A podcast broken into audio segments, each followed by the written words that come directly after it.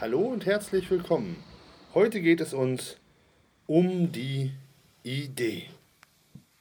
Und natürlich um die große Frage, wie so eine Idee entsteht. Meist beginnt es mit einem leeren Stück Papier und vielen Gedanken im Kopf.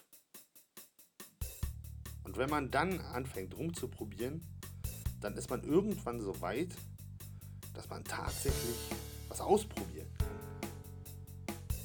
Und wenn man Glück hat, steht irgendwann mal was auf dem Zettel, womit man was anfangen kann. So ihr Lieben, dann hoffe ich mal, dass ich in der Kürze der Zeit ein bisschen erklären konnte, wie das mit der Ideenfindung funktioniert. Für mich wird es nämlich wieder Zeit. Ich mache jetzt Feierabend. Wünsche euch eine schöne Zeit. Bis zum nächsten Film. Und naja,